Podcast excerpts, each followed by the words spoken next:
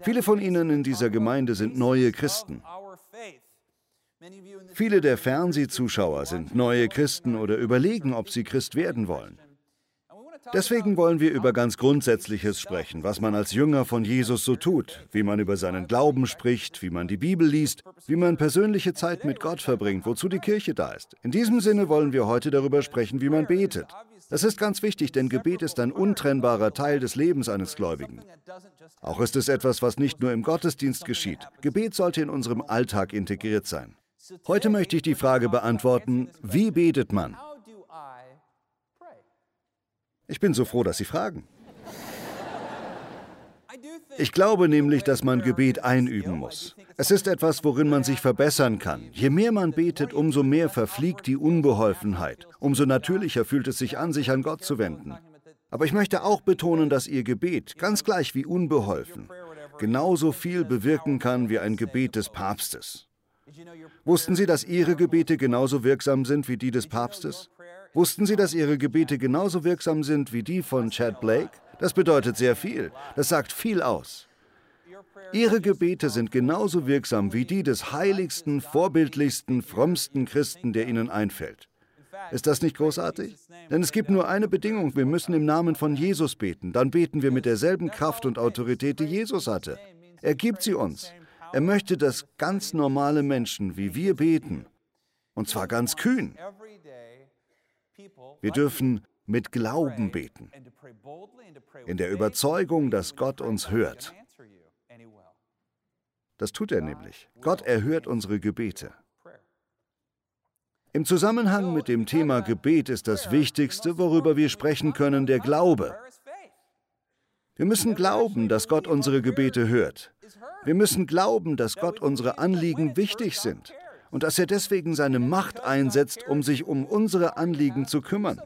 Es mag nicht immer das Resultat sein, das wir uns wünschen, aber ich verspreche Ihnen, Gebet bewegt den Herrn immer. Nebenbei gesagt, bewegt es auch uns. Wenn wir von der Wichtigkeit des Glaubens hören, denken viele von uns, ich glaube aber nicht immer. Oder vielleicht ist die Kirche für Sie bisher eine kulturelle statt eine geistliche Erfahrung gewesen. Vielleicht haben Sie Ihre Eltern mit in den Gottesdienst geschleppt oder Ihr Ehepartner. Oder vielleicht sind Sie nur hier, weil eines Ihrer Kinder im Chor oder im Orchester ist. Ich weiß nicht, aus welchem Grund Sie hier sind. Und vielleicht sind Sie sich nicht sicher, ob Sie wirklich an Gebet glauben. Aber ich kann Sie beruhigen.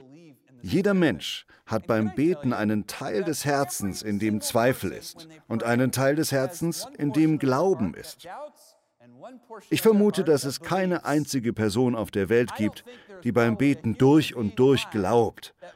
Und das muss man auch gar nicht. Es ist völlig in Ordnung, ein Stück weit zu zweifeln. Jesus lehrte uns, dass ein Glaube, der so klein ist wie ein Senfkorn, schon Berge versetzen kann. Ich verstehe das so. Wenn ein Großteil von mir zweifelt, es aber einen kleinen Teil in mir gibt, der glaubt, dann kann ich Gott diesen Teil geben und mich darauf konzentrieren, dann benutzt Gott ihn. Er benutzt ihn nicht nur, er lässt dieses kleine bisschen Glauben zu mehr Glauben heranwachsen. Glaube gefällt Gott. Deswegen möchte ich Ihnen heute nahelegen, vielleicht sind Sie zu 99 Prozent Atheist. Vielleicht sagen 99 Prozent von Ihnen, ich könnte nie beten. Aber es gibt ein ganz kleines bisschen von Ihnen, das sagt, naja, vielleicht. Ich möchte Sie ermutigen, benutzen Sie dieses kleine bisschen beim Beten, dann können Ihre Gebete Berge versetzen. Sie werden erleben, wie Gott Großes tut. Gott erweist sich liebend gerne, besonders gegenüber Atheisten, denn er liebt Atheisten. Schreiben Sie das Gebet nicht so schnell ab. Vielleicht sagen Sie sich immer noch, ich bete nicht. Aber wer weiß, vielleicht finden Sie sich eines Tages in einem Graben wieder. Bei den Weltkriegen gab es immer den Spruch, im Schützengraben gibt es keine Atheisten, richtig? Man weiß nie, ob man irgendwann mal in der Falle sitzt, wenn man in die Ecke gedrängt wird und keinen Ausweg hat. Vielleicht will man sich ja dann an Gott wenden. Hören Sie sich an, was ich heute zu sagen habe. Vielleicht wird es Ihnen eines Tages in fünf oder zehn Jahren noch nützlich sein. Als erstes muss man sich auf dieses kleine bisschen Glauben stützen. Zerbrechen Sie sich darüber nicht den Kopf. Wenn ein bisschen von Ihnen glaubt, reicht das. Es gibt gute Gründe zu glauben, dass Gebet etwas bewirkt. Gute Gründe. Ich war fasziniert, als ich eines meiner Lieblingsbücher las, The Divine Conspiracy, von meinem lieben Freund, der inzwischen verstorben ist, Dallas Willard. Er war für viele Pastoren hier in Kalifornien ein Mentor und Freund. Dallas Willard schrieb dieses Buch, in dem er von einer Gebetsforschung erzählt. Er war Philosophieprofessor an der University of Southern California, einer säkularen Universität. Er schreibt, dass es nicht nur eine, sondern mehr als 130 wissenschaftliche Studien gegeben hat, die die Wirksamkeit von Gebet untermauern. Ist das nicht erstaunlich? Er weist besonders auf eine hin, die vielleicht die bekannteste ist, und zwar wurde sie 1988 vom Kardiologen Randolph Bird von der University of California in San Francisco veröffentlicht.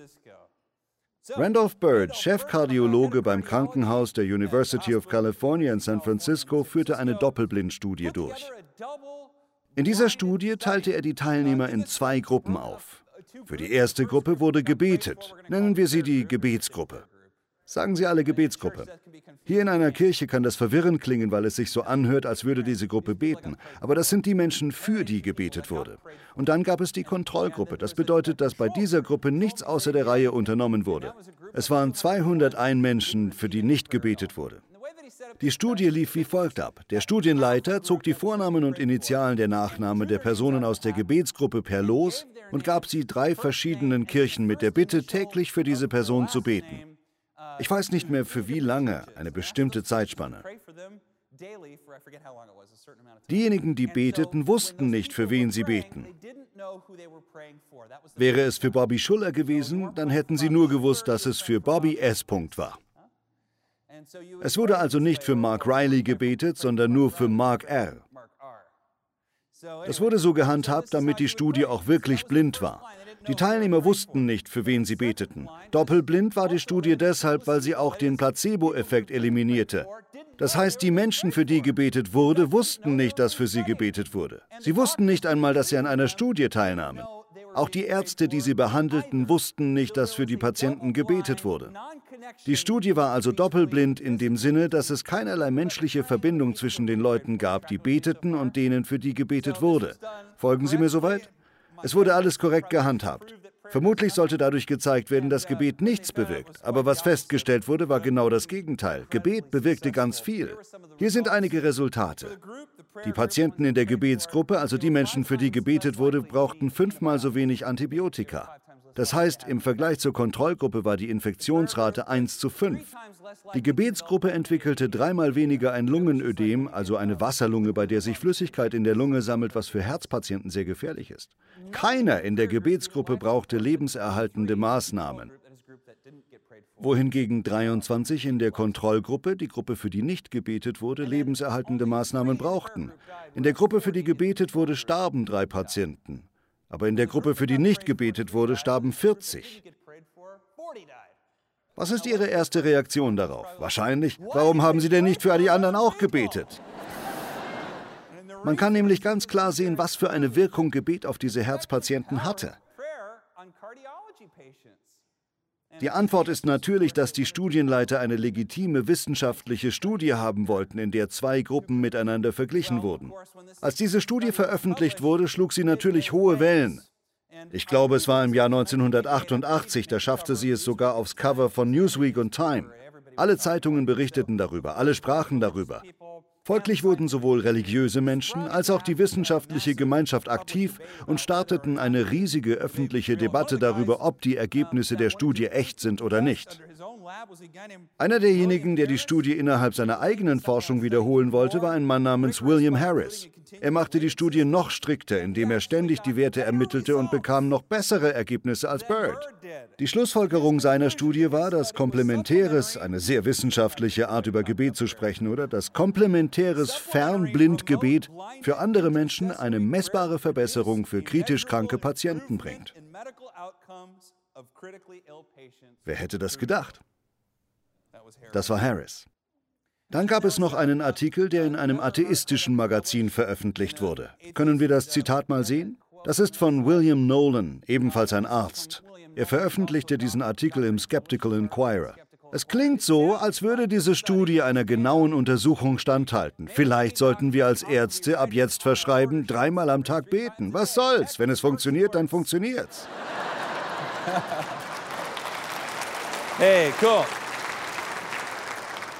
Wovon ich Sie überzeugen will, ist nicht, dass Sie immer bekommen, worum Sie beten. Auch in der Gebetsgruppe starben immer noch drei Menschen. Aber ich möchte Sie überzeugen, dass Gebet einen nicht unerheblichen Unterschied macht, dass es etwas bewirkt, dass es die Ergebnisse verändert und das ist wichtig. Wir müssen auch gar nicht hundertprozentig überzeugt sein. Es muss nur einen Teil in uns geben, der daran glaubt, dass es Gott gibt und dass er auf das reagiert, worum wir ihn bitten. Damit fängt es an. Ich weiß nicht, warum es so ist und ehrlich gesagt stört mich das auch, aber die Bibel lehrt, dass Glaube Gott gefällt. Wenn wir glauben, macht das einen Unterschied. Wenn wir glauben, versetzt es Berge. Deshalb ist es so wichtig, dass wir darüber sprechen. Wir dürfen nicht immer denken, ich lasse jemand anders für mich beten. Schauen Sie, Gott möchte Ihre Gebete genauso hören wie die Gebete Ihres Pastors oder die Gebete des Papstes oder die Gebete eines Priesters oder eines Heiligen. Ihre Gebete sind genauso wirksam, als würde Jesus Christus persönlich beten. So lehrt es uns die Bibel. Das ist es, was es heißt, im Namen von Jesus zu leben und zu beten.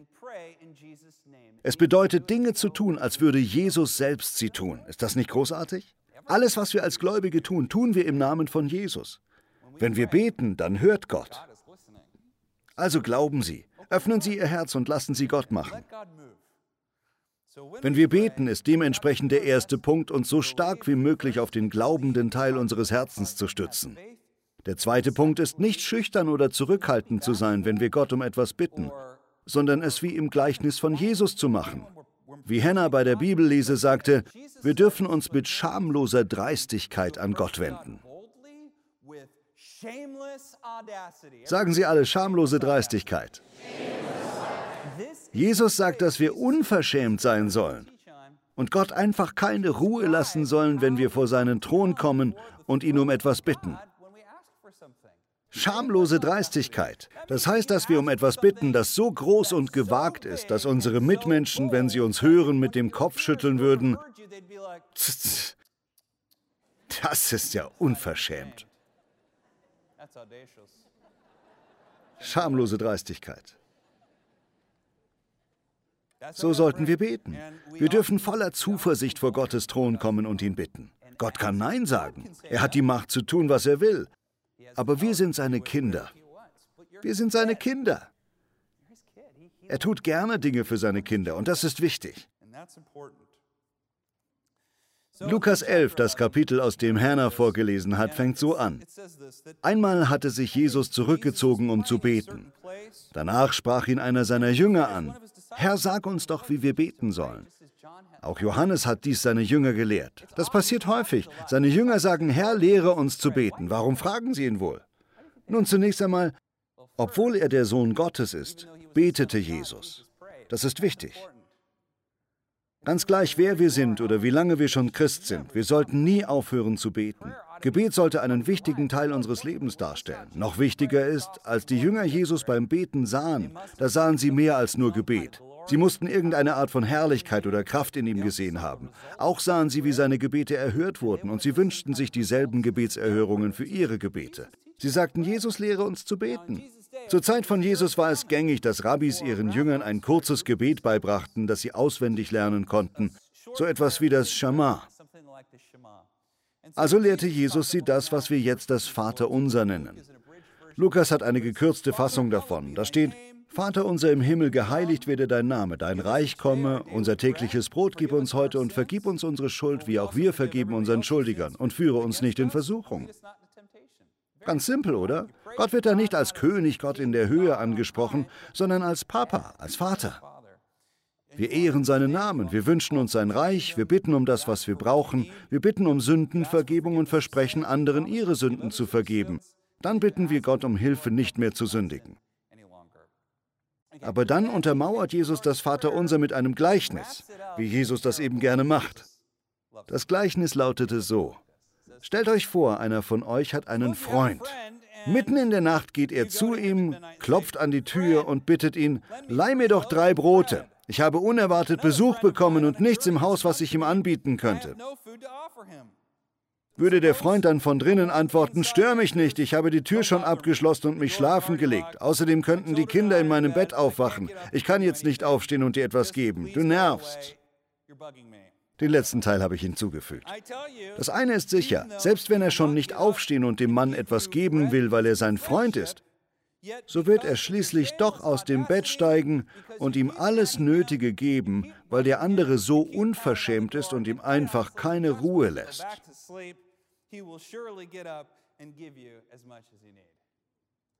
Ein kleiner Kommentar von mir. In den Tagen von Jesus war Gastfreundschaft eine große Sache, wie auch heute noch im Mittleren Osten. Das war einer der Pfeiler der Kultur. Es war auch eine religiöse Pflicht. Das ist es immer noch, besonders im Islam. Ich kann mich noch gut erinnern, wie ich einmal mit einem europäischen Freund in Jerusalem war. Er versuchte mir zu erklären, wie gastfreundlich Muslime sind. Wir waren gerade im arabischen Stadtteil von Jerusalem und er ging auf eine beliebige Tür zu, klopfte an und fragte, ob er etwas zu essen haben könnte. Und die Person bereitete uns sofort einen Tisch und brachte uns Tee und Essen. Es war verrückt. Ich konnte es nicht glauben. Und so war das in den Tagen von Jesus, besonders unter den Juden, sehr gastfreundlich. Es war eine heilige Pflicht, einem Gast Essen und ein Bett zu geben, ihm Schutz und Unterkunft zu gewähren. In einigen Kulturen wird erwartet, dass man auch einem völligen Fremden bis zu drei Tagen Unterkunft gewährt. Besonders wenn derjenige ein Ausländer ist, steht in der Bibel. Leute luden Menschen in ihre Häuser ein, das war eine heilige Pflicht. Damals reisten die Menschen oft in der Nacht, weil es nachts nicht so heiß war. Stellen Sie sich also vor, wie Sie schlafen und um 3 Uhr morgens plötzlich Ihr bester Freund vor der Tür steht. Sie freuen sich riesig, ihn zu sehen.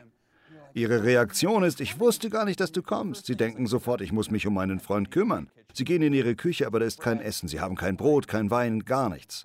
Und Sie denken, oh Mann, was mache ich nur, richtig? Es ist ja Ihre heilige Pflicht. Dann sagen Sie sich, mein Nachbar Joe wird mir helfen. Ich weiß, dass er gestern gerade beim Bäcker war. Er hat frische Brötchen, Sauerteigbrot, Zimtschnecken. Sie gehen zu ihrem Nachbarn rüber. Joe, Joe. Nichts. Joe. Joe, Joe. Hey, Joe! Damals hatten die meisten Menschen, besonders ärmere Menschen, nur ein einziges Schlafzimmer mit einem Ofen in der Mitte. Joe und seine Frau und seine sechs Kinder schliefen alle auf dem Boden um den Ofen herum. Im Winter, wenn es kalt war, brachten sie sogar noch die Tiere mit rein. Es liefen da also acht Leute oder so, plus drei Ziegen und Hühner. Sie sind alle zusammen in diesem Raum und dann hämmert plötzlich der blöde Nachbar an der Tür. Bum, bum, bum. Joe! Ich muss mich um meinen Gast kümmern. Bitte hilf mir. Schließlich steht Joe auf, aber nicht, weil er seinen Nachbarn so gern hat, sagt Jesus, sondern weil er will, dass er wieder verschwindet. Er fällt ihm auf den Wecker. Er geht ihm gehörig auf die Nerven. Nur deshalb geht er schließlich an die Tür und sagt, Mann, es ist drei Uhr morgens. Sie sagen, ich weiß, hier ist dein Brot, jetzt verschwinde. Schließ die Tür, fertig. Jesus erzählt diese Geschichte seinen jüdischen Landsleuten, um ihnen zu verdeutlichen, schaut mal, dieser Nachbar war kein guter Nachbar. Er war ein ziemlich schlechter Nachbar. Aber wenn ein schlechter Nachbar, der so widerwillig und unfreundlich ist, dass er nicht mal aufstehen will, um seinem Nachbarn kurz ein paar Brote in die Hand zu drücken, wenn sich selbst so jemand durch schamlose Dreistigkeit kleinkriegen lässt, wie viel bereitwilliger wird dann der himmlische Vater auf seine Kinder reagieren?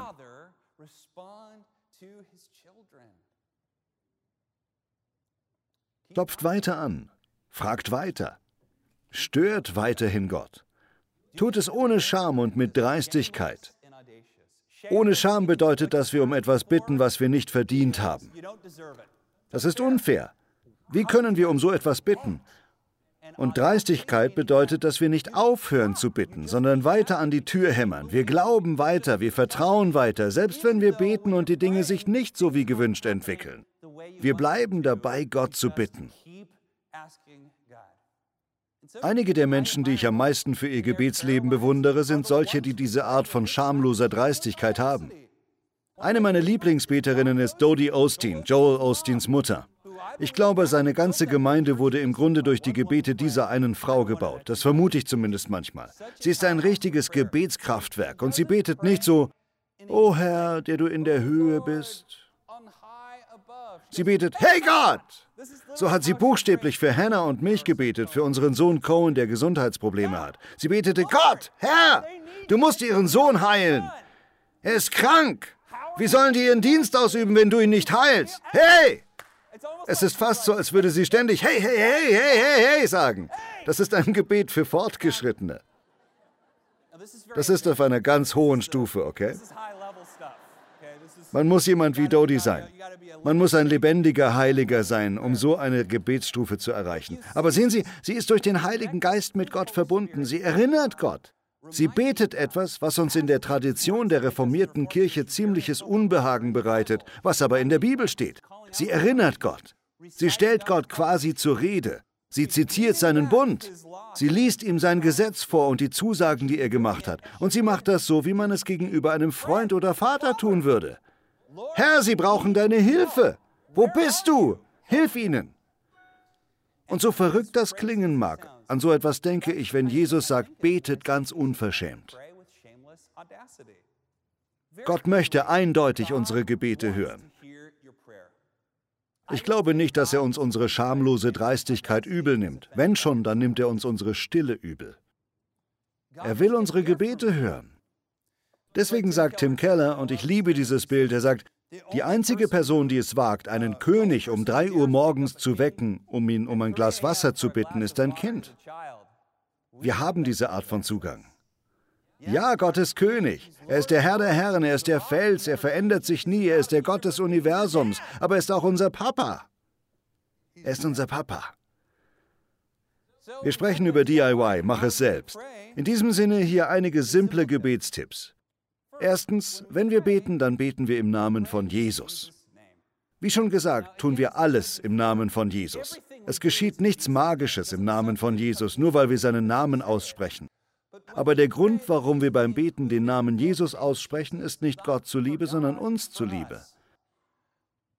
Wenn wir sagen im Namen von Jesus, dann bringen wir damit zum Ausdruck, das, was ich jetzt gerade bete, ist so, als würde Jesus es beten. Durch unsere Taufe hat Jesus uns all seine Autorität gegeben, sein Werk zu verrichten und in seinem Namen zum Thron des Vaters zu kommen. Das sollte Zuversicht in uns hervorrufen. Es bringt nichts, wenn Bobby in Bobbys Namen betet. Verstehen Sie das?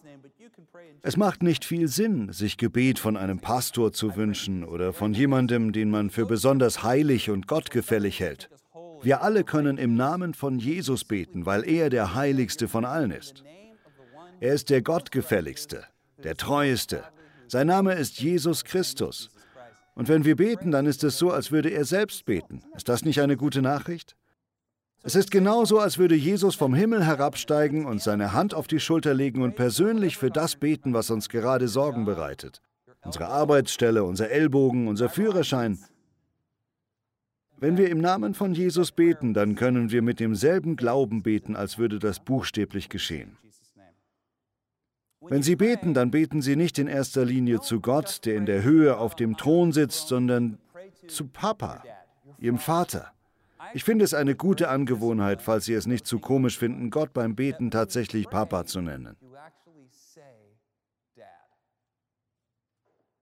Papa. Das macht Jesus. Jesus benutzt oft das Wort aber. Sagen Sie alle aber. Aber ist im Grunde gleichbedeutend mit Papa. Es ist so, als würde man Papa sagen. Es ist sogar noch vertraulicher als das englische Wort Dad. Mehr so, wie wenn ein kleines Kind ihren Vater Papa nennt. Stellen Sie sich den besten Papa vor, den es je gegeben hat. Jemand, der liebend und freundlich ist. Der Papa, den Sie gerne gehabt hätten. Zu solch einem Papa können Sie beten. Bringen Sie ihm Ihre Bitten und erleben Sie, wie er antwortet, weil Vertrautheit zwischen Ihnen herrscht. Es herrscht Vertrautheit. Vielleicht hören Sie mir heute zu und denken, Bobby, das Wort Papa hat ungute Assoziationen für mich. Vielleicht hat Ihr Vater Sie missbraucht oder Ihr Vater war überhaupt nicht da und Sie empfinden nichts Positives dabei, Papa zu sagen. Vielleicht können Sie dann das Wort benutzen, das Jesus benutzte, aber, und daran denken, dass es so wie Papa ist. Aber. Nummer drei, und das ist so wichtig. Wenn Sie beten, sprechen Sie wie ein normaler Mensch. Reden Sie einfach normal. Verkomplizieren Sie es nicht. Gott wird nicht mehr auf Sie hören, nur weil Sie wie die alte Lutherbibel klingen. Ich finde es so witzig, wenn ich solche Gebete höre. Das muss zwar nicht unbedingt falsch sein, aber man kann es auch übertreiben. O Vater in der Höhe, gegründet auf deinem heiligen Berge und dem sakramentalen Zelt deiner Gnade, geheiligt sei dein Name. Sie wissen schon, sowas in der Art. Ich finde es so wichtig, dass wir beim Beten einfach sagen, Vater, Papa, aber ich brauche was von dir. Mein Ellbogen muss wieder in Ordnung kommen. Ich brauche deine Hilfe. Ich muss eine Arbeit finden. Vater, ich möchte einen Ehemann finden. Ich möchte eine Frau finden. Vater, ich möchte ein Instrument spielen lernen. Vater, ich brauche Hilfe bei meinem Geld. Vater, ich brauche Hilfe wegen dieser Sucht. Vater, ich brauche neue Freunde. Vater, ich brauche eine Veränderung in meinem Leben. Hilf mir. Sprechen Sie ganz ungezwungen mit ihm. So betet man. Es bedeutet schlichtweg mit Gott zu reden. Zuletzt und vielleicht am wichtigsten, beten Sie weiter. Hören Sie nicht auf zu beten. Sie müssen zwar nicht stundenlang am Stück beten, aber Sie können morgens beim Aufwachen ein kurzes Gebet sprechen und Gott um etwas bitten. Herr, ich bete, dass ich heute einen guten Tag habe. Ich bete, dass mein Tag friedlich und produktiv wird. Oder Herr, ich bete, dass ich heute etwas Positives im Leben von dieser bestimmten Person tun kann. Was immer es gerade ist, was immer Sie gerade auf dem Herzen haben, bringen Sie es zu Gott und erleben Sie, wie er aktiv wird. Es gibt noch andere Arten des Gebets. Heute haben wir in erster Linie über das Bittgebet gesprochen. Es gibt aber auch das Gebet der Gemeinschaft, Gebete der Intimität mit Gott und Gebete, durch die wir Disziplin üben und unser Herz trainieren. Wir werden auf diese Gebetsarten noch eingehen, wenn wir darüber sprechen, wie man Zeit mit Gott verbringt. Aber heute möchte ich einfach klarstellen, Ihre Gebete bewirken etwas. Sie haben Kraft, glauben Sie. Scheuen Sie sich beim Beten nicht. Bitten Sie um alles, was Sie wollen. Sicher, manchmal sagt Gott auch Nein. Aber wissen Sie was? Oft sagt er auch Ja. Und wenn er das tut, können Sie sagen, schau mal, was Gott an Gutem in meinem Leben getan hat. Vielleicht geschieht es nicht von einem Tag auf den anderen. Das ist nicht unbedingt ein Nein. Häufig ist es eher ein Noch nicht. Also beten Sie weiter. Bitten Sie weiter. Stören Sie Gott. Bequatschen Sie ihn. Ihm macht es nämlich nichts aus, gestört und bequatscht zu werden. Im Gegenteil, er hört liebend gern von Ihnen. Er wartet nur darauf und er hilft ihnen gerne. Er will ihr Leben mit Freude und Gutem füllen und das ist eine gute Sache, oder? Amen. Beten wir. Vater, wir danken dir so sehr. Wir lieben dich. Wir danken dir. Machen wir es noch etwas konkreter. Falls Sie heute ein konkretes Anliegen haben, strecken wir alle die Hände so aus, als Zeichen, dass wir Gott diese Sache bringen. Bringen Sie diese Sache in Ihren Gedanken jetzt zu Gott. Wir beten zusammen dafür und ich möchte auch, dass Sie Gott um diese Sache bitten. Selbst wenn Sie schon eine Million Mal dafür gebetet haben. Eine Million und einmal wird auch nicht schaden. Herr, wir bringen dir diese Sache, und zwar mit Glauben und Zuversicht. Wir tun es im Namen von Jesus. Wir kommen zu dir als unser Papa, unser Abba. Das liegt uns auf dem Herzen, Herr. Im Namen von Jesus. Amen.